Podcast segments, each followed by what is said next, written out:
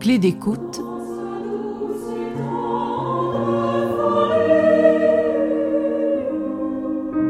Par Nicole Corti.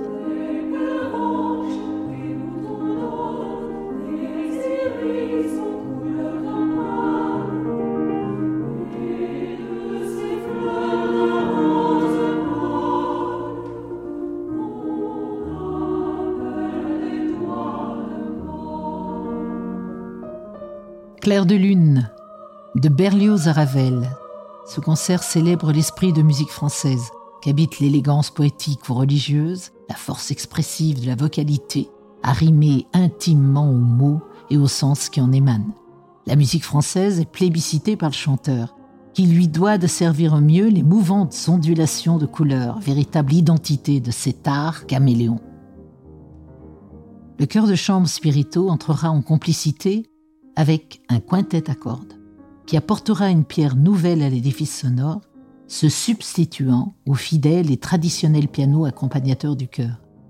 Grâce aux transcriptions réalisées par Gabriel Bourgoin, ce voyage en clair-obscur permettra de revisiter le clair de lune de forêt, comme celui de Debussy, la mort d'Ophélie de Berlioz, comme celle de Saint-Saëns, dont les pas dans l'allée seront également mis en regard avec les pas dans la neige de Debussy.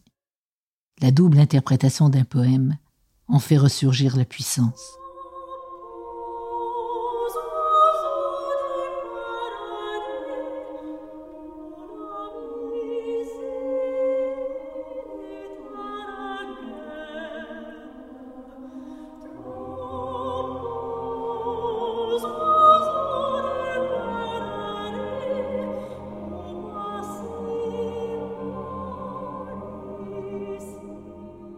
De Ravel seront retenus la berceuse sur le nom de forêt, puis les beaux trois oiseaux du paradis et la ronde mystérieuse, aigre douce, virtuose au cœur comme aux cordes qui renforceront pour l'occasion les accents rythmiques.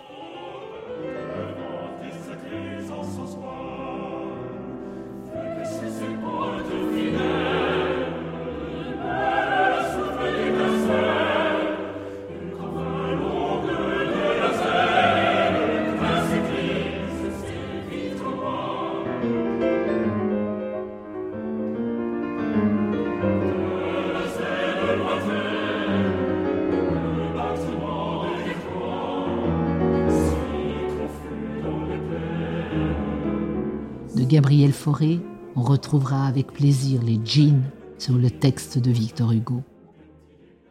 Son madrigal et le célèbre cantique de Jean Racine, toujours coloré par les cordes.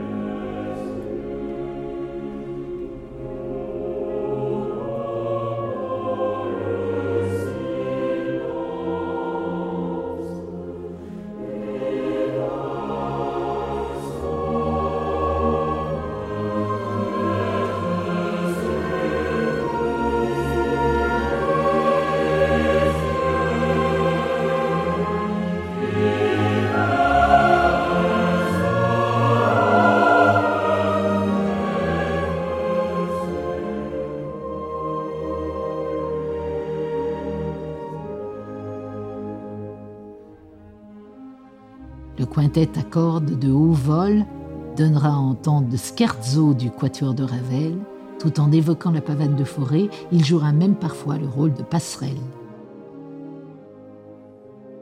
Pour l'auditeur, c'est encore un voyage dans la douceur de quelques clairs de lune propices à la rêverie et à la redécouverte de paysages sonores et poétiques par la rencontre chambriste entre un chœur et cinq instrumentistes à cordes. De ce programme, François Porcil rappellera les liens qui unissent les compositeurs à la nuit. Il dira La pavane de forêt précède de douze années celle de son élève Ravel, qui lui dédie d'ailleurs son quatuor en 1902. Entre 1875 et 1921, il compose 13 nocturnes, témoignant de la fascination des artistes de son temps pour le monde mystérieux et poétique de la nuit.